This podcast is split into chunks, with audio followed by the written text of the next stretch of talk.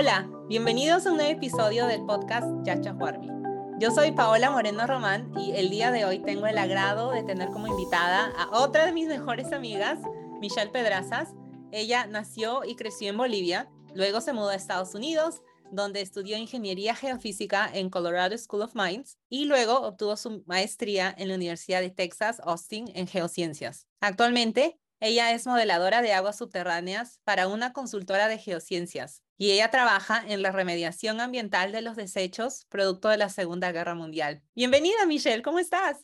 Hola, Pau. Muy bien. Muchas gracias por invitarme a tu podcast. Muchas gracias a ti por aceptar la invitación. En verdad, estoy súper contenta que estés acá, ya que he querido tenerte como invitada hace tiempo y por diversas razones no se pudo. Así que la primera pregunta que tengo para ti es, cuéntanos un poco de cómo así decidiste mudarte desde Bolivia a Estados Unidos, que fue donde tú y yo nos conocimos, en, Austin, en, Estados Unidos. La idea de mudarme a Estados Unidos vino desde que estaba en colegio, en secundaria cada vez que me adentraba más en las ciencias y me entraba más curiosidad y quería aprender más sobre los distintos procesos y el por qué, simplemente por mi, mi curiosidad, y al mismo tiempo en secundaria ya te empezaban a preguntar qué cuáles son tus planes para la universidad, qué carrera planeas hacer, dónde planeas ir para la universidad. Y Estados Unidos fue un sueño, una idea que me interesaba mucho poder llegar a. Acabé el colegio en realidad en España por el trabajo de mi padre. Ahí empecé la universidad porque todavía no sabía si ir a Estados Unidos iba a ser la mejor idea para mí, si iba a poder conseguir las oportunidades que quería y como que no se me había concretizado o materializado la idea de Estados Unidos. Entonces, pasivamente me quedé en España para el primer año de la universidad. En la universidad todavía como que tenía muchas curiosidades que se me desarrollaban en muchas direcciones y no podía finalmente concentrarme en una carrera o una profesión. Me interesaban desde las ciencias biomédicas a business, a la ingeniería. Y todo esto era en España, ¿cierto? Sí, esto todo era en el primer año de universidad en España. Oh, wow, tal vez en algún momento me lo contaste, pero en verdad no sabía que habías hecho un año de universidad en España. Qué bonito. Sí, Ajá, fue, esto fue en Madrid. Entonces, como no sabía qué quería hacer, entré con una carrera genérica, que era ingeniería general, pensando, bueno, tampoco me puede ir tan mal porque ambos padres míos son ingenieros, mi mm. hermano mayor estaba estudiando ingeniería, así que sonaba como algo seguro que podía hacer hasta que encuentre una clase que me interese más que las demás. Total, igual iba a tomar las clases eh, básicas del primer año. Una clase que decidí inscribirme en fue una clase de geología. No sé si te conté, pero ambos abuelos míos son geólogos. No sabía. Eh, sí. Estoy aprendiendo mucho de ti en, esta entrevista. Ellos estuvieron en el boom de la minería en Bolivia. Oh, cuando tenía mucha plata, mucho zinc, mucho oro. Así que crecí con muchas anécdotas suyas, eh, viendo muchas fotos suyas de ellos en las minas o en conferencias. Y mi abuelo del lado de mi madre siempre me llevaba de excursiones, así que como admiraba mucho la curiosidad que ellos tenían hacia la naturaleza y los procesos de la, de la tierra. Luego, en el primer año de universidad, en el curso de geología, tuvimos una pequeña excursión que típicamente hacen, como dura una semana, y fue tan bonito la oportunidad de poder tomar una excursión a Lanzarote, que se conoce como la isla de los volcanes. Era como ir a otro planeta porque eran volcanes por donde mires y la tierra era tierra volcánica. Ahí sí que me entró tanta curiosidad de los procesos que tendrían que pasar para que tengamos volcanes, por qué los volcanes se activan o cuándo sabemos si están dormidos, si es que hay una erupción de un volcán, cómo podemos proteger y mitigar los daños que causan. Así que en mi cabeza, como te imaginas, estaba yendo mil por, por hora. Y ahí que me entró la idea de que, bueno, entonces geología es algo que me interesa, que ya tengo role models o mentores, que eran mis abuelos en ese momento, que me podrían apoyar, así que no me sentía tan sola tomando ese camino. También tuve hartísima suerte que mi gemela le interesaba la geología igual. Así que ambas eh, nos metimos a geología. Y ahí fue que le pregunté a mi profesor de geología cuál es la, la, mejor universidad para geólogas. Y nos recomendó Colorado School of Mines. Así que sin pensarlo dos veces, apliqué a Colorado School of Mines a estudiar eh, geología y finalmente me interesó mucho la física detrás de estos procesos y me titulé con, como ingeniera geofísica. Y desde entonces Estados Unidos simplemente fue una increíble experiencia. Salí con muchas oportunidades, habiendo hecho tres tipos de investigación en minería, en ambiental y en investigaciones para el sector petrolero.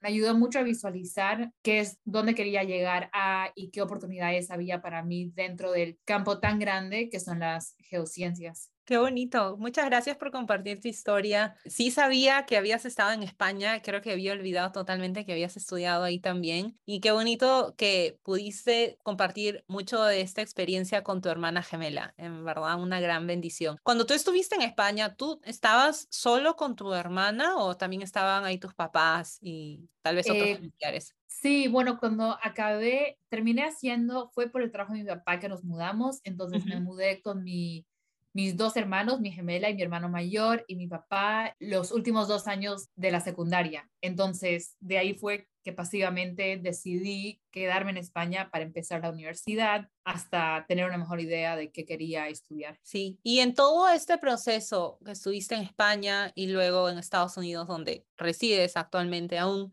¿Qué fue lo que consideras que fue lo más difícil y cómo así lo superaste? Yo creo que muchas veces lo más difícil en un proceso de mudanza es como el nerviosismo que uno tiene en cómo será que voy a entrar en, este, en esta nueva cultura, en estos nuevos círculos sociales y esas, esas diferencias que para mí, o sea, lo noté porque fue la primera vez que hablé inglés el 100% del tiempo. Sí. Em, que siempre es todo un shock cultural, ¿no? Eh, agregado con el cambio de lengua. Pero yo creo que a, a mí me ayudó mucho que haya podido ir a Estados Unidos con mi hermana, entonces nos teníamos la una a la otra. Fue una bendición completa poder tomar esta aventura de, de mudarnos a Estados Unidos juntas. Y de ahí en adelante solo fue agarrarle el ritmo a los amigos, la cultura, y no necesariamente adaptarnos o camuflarnos en Estados Unidos, sino que genuinamente ser quien somos y ver cómo las personas nos apreciaban por lo que traíamos. Eso es algo muy bonito e importante lo que tú mencionas, que es la compañía de tu hermana, porque yo creo que para muchos que nos mudamos a un nuevo lugar, como tú dices, una nueva cultura, algo que no tenemos es esa familia cerca o esas personas cerca, es una nueva cultura, para muchos un nuevo idioma, entonces tener, estoy segura que tener a tu hermana ahí contigo ayudó muchísimo en este proceso de transición a un nuevo lugar y luego obviamente cultivas tu propia comunidad, tus propios amigos y qué bonito, y qué bonito. Exactamente, gracias. Entonces, después de Colorado, te fuiste a Austin, ¿cierto?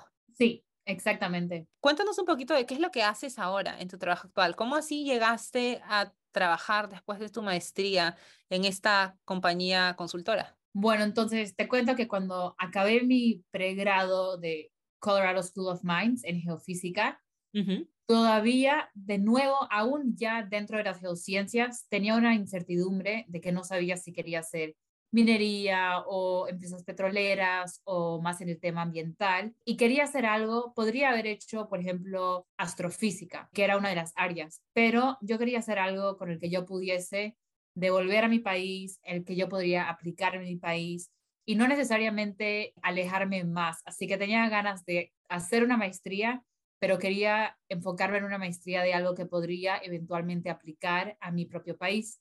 Entonces tomé un año sabático entre mi pregrado y la maestría para poder exponerme a distintos campos de geociencias y ver cuál es la necesidad, cuál es el mercado, cuál es la demanda de la carrera en la que estoy poniendo tantos años de mis estudios en. Así que trabajé para una petrolera por medio año, mapeé un acuífero por tres meses, Y me di cuenta que lo mío era el lado de la hidrogeología. Fue una experiencia tan positiva para mí poder apoyar un proyecto de una ONG que se llama Geoscientists Without Borders, que básicamente vinieron a Bolivia y yo apoyé desde Bolivia para mapear un acuífero y caracterizarlo en el alto de Bolivia, que es una zona que tiene eh, muchas montañas, tenía mucho hielo y ahora el hielo se ha ido derritiendo y ah. las comunidades en el alto han ido creciendo muchísimo. Ahora hay, eh, no me acuerdo el número exacto de la población, pero está muy grande y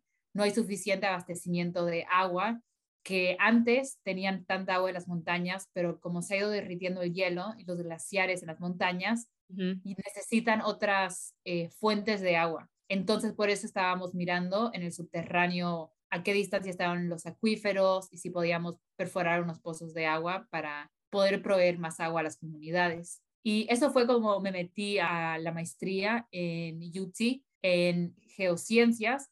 Mi tesis y especialidad fueron hidrogeología y mapear el agua en las montañas y poder predecir dónde encontraríamos la tabla freática debajo de, de montañas.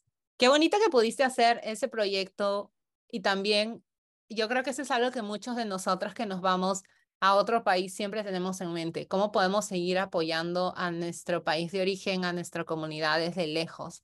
Así que en verdad que increíble que hayas podido encontrar esta organización que te haya podido hacer, ayudar a hacer exactamente eso, ¿no? Eh, apoyar a la comunidad boliviana, pero ya usando estos privilegios, estas conexiones que creaste en Estados Unidos. Y creo que también me ayudó mucho a poder, viendo cómo podría ayudar y apoyar a mi propio país, las necesidades que habían y las pocas especialidades que había de hidrogeólogos en mi país, me, dio más motivación para poder seguir aprovechando los recursos, porque ya en ese punto conocía el sistema americano, sabía cómo aplicar una maestría, sabía cómo hablar con advisors, cómo presentarme para poder conseguir una beca y, y terminar esta especialidad.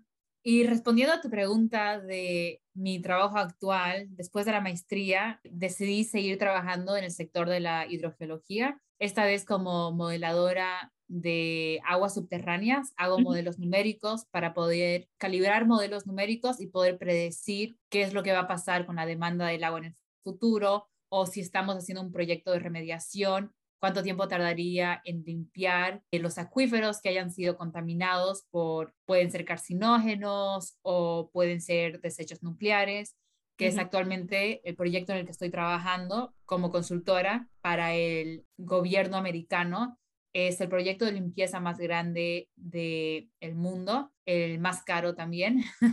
¡Wow! sí, estamos intentando limpiar desechos nucleares que ocurrieron en la Segunda Guerra Mundial cuando estaban intentando separar plutonio para construir bombas atómicas. Era una cantidad muy intensa de agua que necesitaban en estas plantas nucleares, así que se posicionaron al lado de un río para agarrar el agua que necesitaban. Pero al separar plutonio había muchos desechos nucleares como consecuencia que los enterraron debajo de la tierra, pero los tanques se abrieron y contaminaron los acuíferos. E, esto es un proceso que ya van de unas cuantas décadas limpiando y cada vez estamos intentando pensar en maneras más innovativas y estrategias más efectivas para limpiar los acuíferos eh, lo más antes posible. ¿Y tienen actualmente un como timeline o una idea de cuántos años más tomaría todo este proceso a que llegue a un nivel de, considerado bajo los estándares actuales de limpio? Depende de cada waste site, de cada sitio de desechos, es distinto, son distintos contaminantes. Muchas veces estamos modelando seis a nueve distintos contaminantes en la tierra y cada uno tiene una eh, half-life, una media vida distinta. Entonces, algunos se biodegradan y no tardaría nada y no requieren muchos esfuerzos. Hay otros que nunca se vayan a biodegradar y, tarda, y es un esfuerzo eh, muy grande de nuestra parte el poder optimizar la ubicación de los pozos que puedan activamente bombear agua sucia de los acuíferos.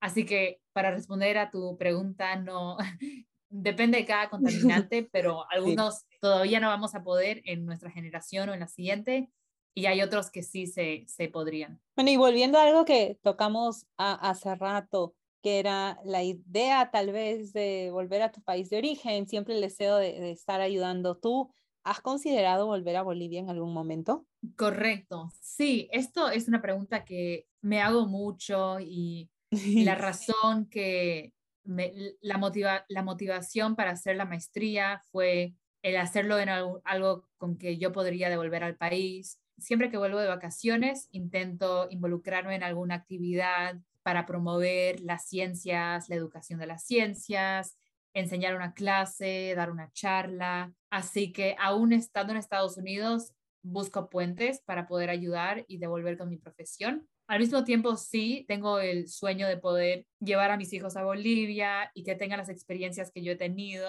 y que puedan disfrutar de su país y de su lado boliviano. Así que está en los planes, todavía no sé cómo ni cuándo, pero sí, definitivamente. Sí, sería súper bonito. Y bueno, yo ahora estoy en Perú, así que si es que vienes pronto, tal vez vemos cómo nos podemos ver, te visito, me visita, sería súper bonito, así que anímate. Um, claro que sí, para visitar el Machu Picchu de nuevo.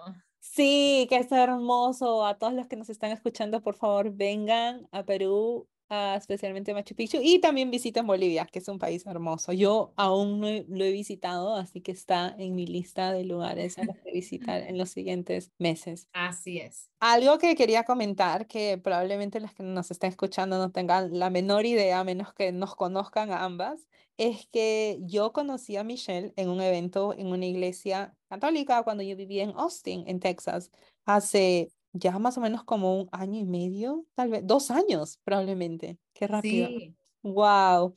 Y bueno, esa es una pregunta que, que tenía para ti, porque para muchas personas la idea de practicar una religión, en este caso católica, no es compatible con la idea de dedicarse a alguna carrera en ciencias, en STEM. Yo, gracias a Dios, no he tenido problemas en ninguno de los ambientes en los que he estado, ni en la universidad, doctorado o trabajos de personas que hayan sido tal vez intensas o negativas al respecto, pero sí sé, de, conozco a otras personas que han tenido esas experiencias, entonces quería saber más o menos cómo ha sido tu experiencia hasta ahora y cuál es tu opinión, si nos puedes contar un poquito de esta idea que existe, sí. Sí, eh, yo en mi experiencia con las geociencias, a veces entro en un estereotipo porque soy católica y creo en la Sagrada Escritura de la Biblia, que generalizan y asumen que yo niego la evolución o niego el hecho que dinosaurios existían hace millones de años atrás o la Tierra, los planetas fueron creados mucho, tiempo mucho tiempo atrás o que los terremotos y las erupciones de volcanes son castigos de Dios. Entonces, a veces hay esos clichés que existen en mi campo de ciencias. Eh, yo creo que la mayoría de las veces lo dicen jugando, pero hay algunas personas que pueden asumir que yo soy más cerrada en la evidencia científica que hay de muchas cosas, pero finalmente son chistes y estereotipas que yo puedo hablar y dialogar y poder defender con la ciencia y con los hechos y la evidencia, que es lo que yo creo y que no tiene por qué interponerse con mis creencias. Yo creo que para mí la fe, en vez de ser un obstáculo a mi profesión y a lo que he estudiado y a lo que me dedico, ha sido un impulso y un motor. Me da un compás para poder mantenerme enfocada en mis estudios, en lo que tengo que entregar a mis clientes, en mi ética en el trabajo y hacer las cosas bien para mí tiene un motivo más extraordinario porque no lo hago bien solo por mí, sino que lo hago bien para poder darle gloria a Dios. Entonces me motiva el poder sacar la mejor versión de mí misma cada día y la responsabilidad que tengo eh, saber que yo tengo que devolver también con mis conocimientos y con mis experiencias, porque está muy claro que no todos los bolivianos tienen las experiencias que yo he tenido y agradezco las oportunidades, pero sé también que es mi responsabilidad poder ayudar a otros bolivianos sacar adelante estas oportunidades para ellos y que no sea tan difícil. Muchas gracias por compartir tu opinión y experiencia y hablar también de cómo es su compás moral, que en este caso la religión no solo ayuda, sino es como parte de ti, es más allá de tu identidad, está como al centro de tu corazón, en cómo tratas a tus compañeros de trabajo, en cómo tratas a las personas que encuentras en la calle, con las que te cruzas, en cómo tratas a la comunidad donde naciste y por más que estés en otro país, todavía tener ese compromiso es algo muy, muy bonito. Y algo que tú también mencionaste, que es súper cierto, es recordar que existen diversas religiones y que las creencias de cada una son diferentes. Como tú mencionas, a veces puede ser como en chiste que algunas personas te dicen algunas cosas, pero vienen de experiencias que ellos también han tenido con personas de diversas religiones que de verdad tal vez sí no creen en la evolución o, no creen que los dinosaurios existieron. Así que muchísimas gracias por hablar de eso y también el agradecimiento a todas las personas con las que al menos yo he interactuado y por lo que cuentas tú también, que han sido respetuosos, por más que no comparten las mismas creencias, son muy respetuosos y welcoming, nos reciben como humanos y no como un bicho raro y viceversa, que, que es lo que debería ser así, aceptar que podemos tener diferencias, pero que nuestra dignidad es valiosa y como seres humanos merecemos respetos los unos a los otros. Así que muchísimas gracias por contar tu experiencia al respecto. Claro que sí. Bueno, el tiempo ha pasado súper rapidísimo. ¿Hay algún otro consejo que quieras darle a quienes nos escuchan? A quienes nos escuchan, decirles que no tengan miedo en ser genuinamente ustedes, nunca sentirse menos ni compararse con los de al lado, que pueden ser más inteligentes, con más experiencia o que hablan mejor el idioma donde sea que se encuentren o que tienen mejores ideas. Nunca dudar de ustedes mismos, siempre mirar hacia adelante y enfocarse en su propio crecimiento y mantener cuantas puertas abiertas puedan. Muchas puertas se cerrarán delante suyas, pero mientras más puertas vayan abriendo, las oportunidades les van a ir llegando. Y apropiarse de su, identidad, de lo que son y, como dije al principio, no intentar camuflarse si están en transiciones, cambiando de culturas, países, trabajos, lo que las personas van a acordarse más de alguien que tenga confianza en sí mismo que una persona que, que intente ocultar su identidad. Es un muy, muy buen consejo, Michelle, y también es un recordatorio de continuar trabajando en esa confianza en nosotros mismos y en aceptación también de todas las identidades y todas las partes nuestras que a veces por diversas razones tenemos miedo de cómo otras personas nos van a juzgar o cómo otras personas nos van a ver y que ocultamos. Así que... Exactamente, y especialmente en el lado científico. El no hacer preguntas porque tienen miedo de qué van a pensar de uno, el no saber algo y no cuestionar, como que mantengan esa curiosidad que cuando éramos niños teníamos, ¿no? El hacer preguntas, el preguntar el por qué, el preguntar para qué, el de verdad intentar entender qué estamos haciendo y cómo estamos contribuyendo con nuestro trabajo y nuestros talentos. Sí, muy cierto. Y sobre todo nosotros que nacimos y crecimos en un país donde se habla español, por más que hayamos aprendido inglés desde nenes, en adolescentes o ya mayores, es difícil comunicarte fluidamente cuando recién te mudas a otro país. Así que lo último que mencionaste, quiero resaltarlo así con muchísimos colores porque es un consejo muy, muy valioso el continuar haciendo preguntas y si sientes que nadie te va a entender o que tu acento es muy fuerte o qué sé yo, dale, te preguntarán qué y lo repites y bueno, la práctica te va a ayudar a ser mejor, pero Sé que es difícil, pero a veces enfrentar a tus miedos es la forma más rápida de crecer. Exactamente. Bueno, Michelle, para todos los que nos están escuchando y quieren hacerte preguntas más específicas o quieren hablar contigo en modo privado, ¿dónde te pueden encontrar? Me podrían encontrar en las redes sociales como Michelle Pedrazas, todo junto, es mi handle en Instagram, nombre, apellido para Facebook y mi correo es el siguiente, michelle.pedrazas gmail.com Muchas gracias, Michelle. Yo voy a compartir toda esta información en la descripción de este episodio.